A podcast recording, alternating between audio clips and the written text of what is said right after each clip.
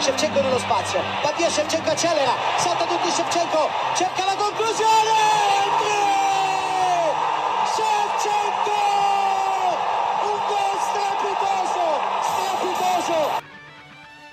Buongiorno, buonasera, je suis Cédric Canal et je vous accueille pour le bonus numéro 1 de l'épisode numéro 1 de Pronto Calcio.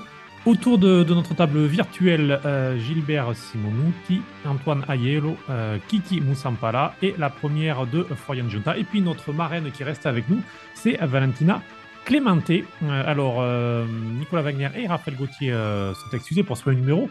Nous tournerons régulièrement, vous le savez. Mais Rafa nous a même laissé un, un édito bonus ouvrant une réflexion sur les entraîneurs. On a décidé, eh bien, comme cela, de- d'en faire un bonus et d'ouvrir un débat qui euh, pourrait être prolongé avec vous euh, sur les réseaux sociaux. N'hésitez pas à nous dire ce que vous en pensez. Et le début, vous allez le sentir, c'est une petite pique à notre générique. Euh, on peut le dire, même s'il si, n'est pas là, euh, parce que pour le choix, c'est le remix de Vivaldi, euh, signé euh, Daniel Bautista, qu'on a choisi lors d'un vote. C'est le seul qui a voté contre. Il préférait même un DJ euh, lambda. Donc euh, voilà, vous allez comprendre pourquoi. Salut les amis. Est-ce que vous connaissez le lien entre la valse de l'adieu composée par Frédéric Chopin en 1835 et cette saison de Serie A? Alors si c'est pas le cas, je vais tenter de vous l'expliquer.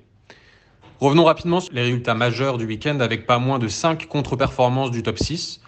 Euh, donc sans surprise, la seule équipe qui a donné satisfaction, c'est le Napoli, qui a gagné tranquillement 2-0 contre l'Atalanta avec un magnifique but de Kvaratskhelia que je vous conseille. Et hormis ce succès, on a donc l'Atalanta qui perd et qui n'a pas gagné depuis un mois. On a la Lazio qui fait nul à Bologne. Euh, D'ailleurs, on reviendra peut-être sur Bologne plus longuement dans un podcast futur. On a une Roma qui se saborde en perdant 4-3 à l'Olympico contre Sassuolo. On a une Inter qui perd 2-1 à Spezia avec un but de Daniel Maldini, comme un petit clin d'œil. Enfin, on a un Milan qui concède le nul à San Siro contre Salerne. Donc des contre-performances, ça arrive, oui. Mais autant à ce niveau de la saison, c'est tout de même assez inquiétant. Et si on peut faire un petit point statistique sur le nombre de défaites, là, à la 26e journée mi-mars, on en est à 8 pour l'Inter, 5 pour la Lazio, 6 pour le Milan, 7 pour la Roma et 8 pour l'Atalanta. C'est beaucoup pour des poursuivants. C'est beaucoup trop, sans doute, pour euh, les tifosi de, chacune de ces équipes. Et malgré les bons résultats européens, les supporters semblent s'impatienter des contre-performances en championnat. Parce qu'en effet, si vous parlez avec les tifosi des clubs que je viens de citer, c'est fort possible que la conversation converge à un moment sur le sort de Pioli, d'Inzaghi, de Gasperini, etc. Et on peut le comprendre. Pioli semble en fin de cycle à Milan, dont la gestion des joueurs de l'effectif et du coaching laisse à désirer. On a Inzaghi, dont les résultats deuxième en Serie A et quart de Ligue des Champions sont là, mais comme son Cugino du Milan, il commence à exaspérer certains tifosi dans le choix des joueurs alignés, dans les changements en cours de match. On peut rajouter Mourinho, Sarri, Gasperini et même Allegri, dont les plans de jeu ne convainquent plus vraiment. Je me demande donc si on n'est pas en train d'assister au préquel d'une valse des coachs, qui surviendrait peut-être cet été, d'un tournant dans le jeu italien qui nécessite peut-être du neuf, du jeu, de l'air frais, que l'on voit déjà ces dernières années, mais qui pourrait euh, davantage euh, se montrer. Euh, Inzaghi, Pioli, Gasperini ont symbolisé ce nouvel élan du football offensif, mais peut-être qu'il semble à bout de souffle aujourd'hui. Allegri, Mourinho, eux, sont restés dans le football d'avant, celui du calcul et du cierge posé avant le match pour gagner par un but d'écart. La Serie A a peut-être besoin de nouveautés sur les bancs, et on sait que les jeunes entraîneurs ont le vent en poupe.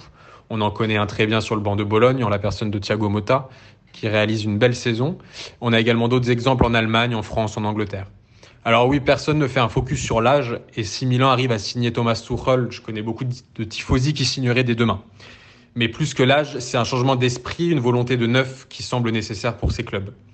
Et je m'interroge donc sur l'avenir des bancs, des top clubs italiens, comme beaucoup de tifosi, et je me demande si certains de ces entraîneurs-là, voire tous, ne seront pas concernés dans un futur proche par la magnifique valse de l'adieu de Chopin, dont je vous conseille évidemment l'écoute attentive. Donc voilà pour, euh, pour ce bel édito de, Raphaël. Et euh, alors, vous l'entendez derrière, euh, derrière nous furtivement. cette valse de, de de Chopin, effectivement, vous, vous conseillez d'aller l'écouter après le podcast. Chaque chose en son temps. Mais justement, terminons ce podcast en passant donc à notre volet Serie A. Et bah alors, Inzaghi, on l'a fait hein, et on est plutôt d'accord avec ce qu'a dit Raphaël. Passons aux autres arrivés en 2021 et je vous proposais un petit tour de table, chacun son, entraîneur en quelque sorte. et vous me dites si selon vous il va valser ou pas et pourquoi. On va commencer avec toi Valentina puisque euh, Rome et la Roma, tu, ça, te parle aussi beaucoup. Donc, Mourinho, qu'est-ce que tu en penses?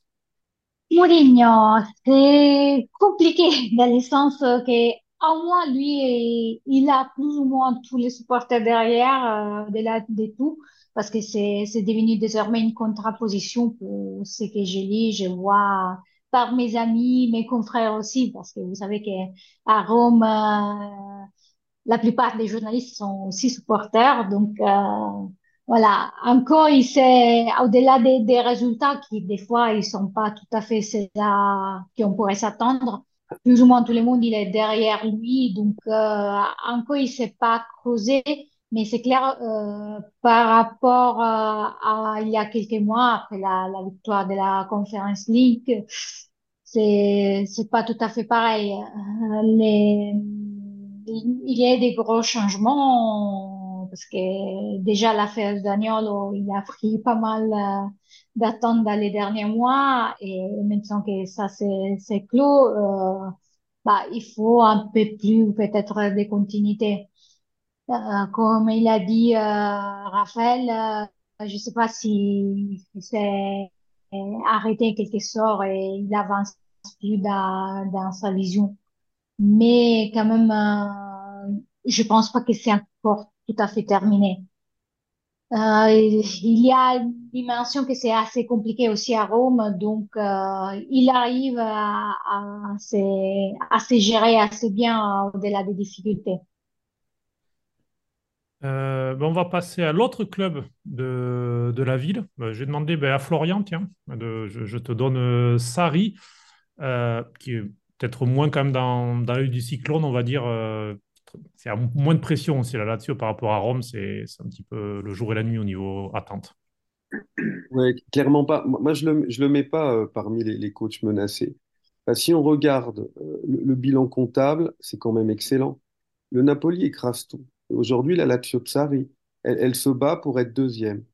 L'Inter est un point devant, le Milan un point derrière, euh, la Roma est à trois points derrière à moins d'un effondrement, enfin, je ne sais pas quel cataclysme euh, pourrait toucher euh, la Lazio. Franchement, moi, je crois que le, temps de Sarri n'est vraiment pas terminé.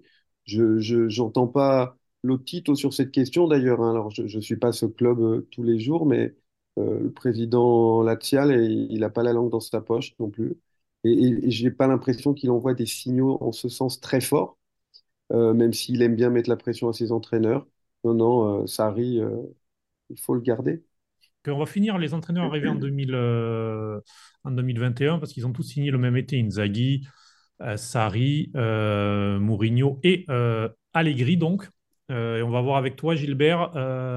c'est pareil, il est un peu contesté. Alors, les résultats, si on met à part les 15 points de pénalité, parce que ça, il est pour rien, c'est pas lui qui. Enfin voilà, si, si, on regarde, il y a la Ligue des Champions, il y a cet échec-là. Pour le reste les résultats ne sont pas catastrophiques. Peut-être le jeu, il est plus contesté. Alors toi, qu'est-ce que tu en penses? Est-ce qu'il va valser ou pas? Ben oui, comme tu l'as dit, c'est le c'est sur le, le, fond de jeu quoi qu'il est qu'il est beaucoup critiqué parce qu'en termes de résultats finalement, à part l'élimination en Ligue des Champions, euh, il n'y a pas grand-chose à, à, lui reprocher. Puis surtout, faut pas oublier que euh, la Juve a fait quasiment toute la saison sans Pogba et, et Chiesa, donc c'est quand même euh, à signaler. Mais c'est vrai qu'en termes de jeu, c'est euh, c'est mauvais, faut dire les choses telles qu'elles sont. Euh, avoir un attaquant comme Blaovic et pas être capable de le mettre dans les bonnes conditions, euh, ça, c'est pénalisant. Allegri, euh, c'est pour moi un grand point d'interrogation pour l'année prochaine. Et à mon avis, il y a deux, deux raisons qui me font penser qu'il devrait rester. Tout va dépendre des résultats de la fin de saison, mais s'il arrive à aller en Ligue des Champions d'une façon ou d'une autre, il, il va rester. Il a quand même un salaire très conséquent pour deux ans encore il est protégé par euh, sa direction et la bonne presse. Donc à partir de là, je je vois pas euh, comment qu'ils vont s'en séparer. Après, la pression des tifosi peut faire en sorte que euh, la donne change, mais avoir un entraîneur qui touche 10 millions d'euros par an pendant deux saisons, sans compter les primes, le staff et tout, je sais pas si la Juve a les moyens d'assumer Allegri plus un autre entraîneur qui pourrait pas être un entraîneur de, de bas niveau, quoi. Donc il faudra aller chercher quelqu'un de, de top aussi, quoi. Oui, genre Zidane ou Conte, qui sont un peu les, les noms. euh, euh, hmm. Ou sinon, c'est de repartir à zéro et d'essayer de convaincre des arbitres de revenir en Italie. Mais bon, c'est à voir. Mais pour moi, pour moi, il va, pour moi, il va rester. Surtout que j'ai la conviction qu'il va gagner l'Europa League. Donc, euh, ça ferait peut-être en sorte que ce qui lui permettrait de, de rester à la Juve. Euh, et on va passer euh, à un entraîneur qui est de- un peu plus ancien sur son banc. Euh, Antoine, je te fais une, une question. Est-ce que Pioli est toujours on fire? Oui, je pense qu'il est toujours euh, on fire et qu'il va pas valser parce que, parce que mine de rien, je pense que c'est quand même une année un peu particulière. On, on se rend quand même compte que, à part le Napoli, il y a quand même beaucoup de défaites comme, comme cela a été décrit. Et je pense que la Coupe du Monde, l'année un peu particulière, a fait que les hommes clés de, de Pioli ont, ont déjoué à un moment donné. Je pense à Théo, je pense à, à Giroud, je pense à Léao avec son contrat. Donc, il y a aussi beaucoup de blessés. Donc, je, je pense qu'il est moins responsable que, moins responsable que les autres. Et, euh, et je pense qu'il a, contrairement aux autres, euh, où justement vous disiez à l'instant qu'ils changeaient pas leur, leur schéma de jeu, leur mode de jouer, a opté euh, schéma type de 4-2-3 en faisant un 3-5-2 ou un 3-4-3 selon euh, comment on se positionne. Donc non, je pense juste qu'il est dans le, il a été dans le creux de la vague. Le mois de janvier a été terrible. Mais finalement, si on regarde euh, les six défaites du Milan, elles sont concentrées sur, euh, il y en a, il y en a quatre qui sont concentrées sur, euh, sur, sur trois semaines. Donc, euh, je pense que les, le- les résultats irréguliers sont plus concentrés sur une période. Donc, je pense qu'il est moins en danger. Surtout qu'il est quand même arrivé en quart de finale de Ligue des Champions, ce qui n'est pas arrivé depuis, depuis 11 ou 12 ans, et qu'il est toujours dans les quatre premiers. Donc, je pense que c'est surtout une histoire d'objectif. S'il arrive en Ligue des Champions et, et, euh, et que le club ne fait pas trop mauvaise, mauvaise impression en quart de finale, je pense qu'il n'est pas menacé. D'ailleurs, c'est un discours qu'on peut peut-être tenir aussi pour Inzaghi s'il rentre dans ces objectifs-là. Peut-être que lui aussi peut, il peut se sauver euh, un petit peu pour, euh, pour la même raison. Kiki, je, je te demande rapidement un petit bonus sur Gasperini, que c'est vrai qu'il a évoqué. Alors, il est, il est à l'Atalanta depuis 2016.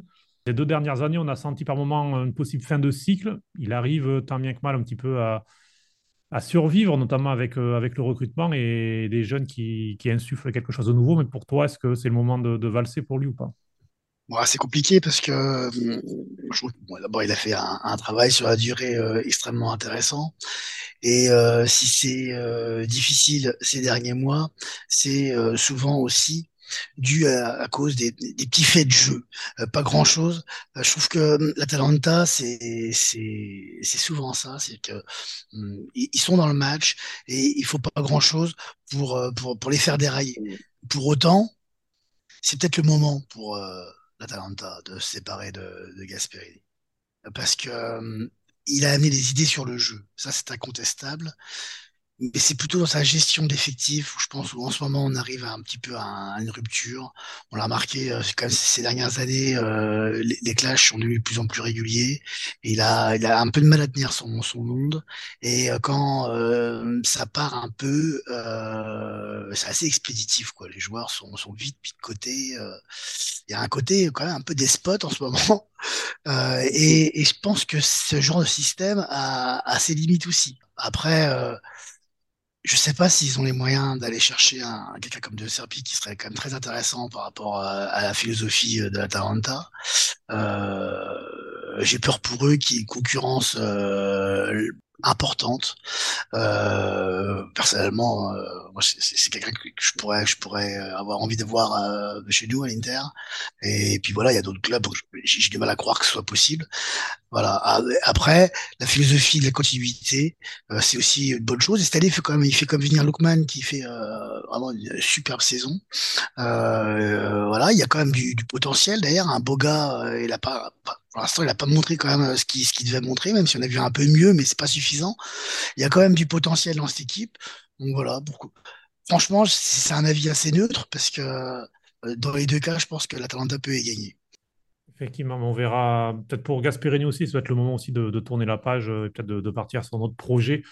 Et bien voilà, pour ce petit bonus, on régulièrement on fera des, un épisode d'un épisode en quelque sorte. Euh, N'hésitez pas eh bien, à écouter en tout cas euh, les premiers épisodes euh, de Planto Calcio, de vous abonner euh, Spotify, Apple Podcast, Deezer, Google Podcast euh, ou les différentes plateformes, Acast également qui est notre hébergeur. Et puis euh, dites-nous ce que vous en pensez. Euh, on est bien sûr à l'écoute, euh, que ce soit de, conseils ou encore d'idées euh, de sujets, que ce soit sur l'actualité ou bien des sujets un peu plus ouverts euh, sur, euh, sur le calcio, euh, puisque vous l'avez compris, dans, notre équipe, on a vraiment des, profils différents et je suis très heureux d'être entouré par, par de tels passionnés et des personnes aussi compétentes. Donc voilà, abonnez-vous et dites-nous ce que, ce que vous en pensez. On est là pour partager avec vous le, le plus possible. Et à la semaine prochaine. Ciao, ciao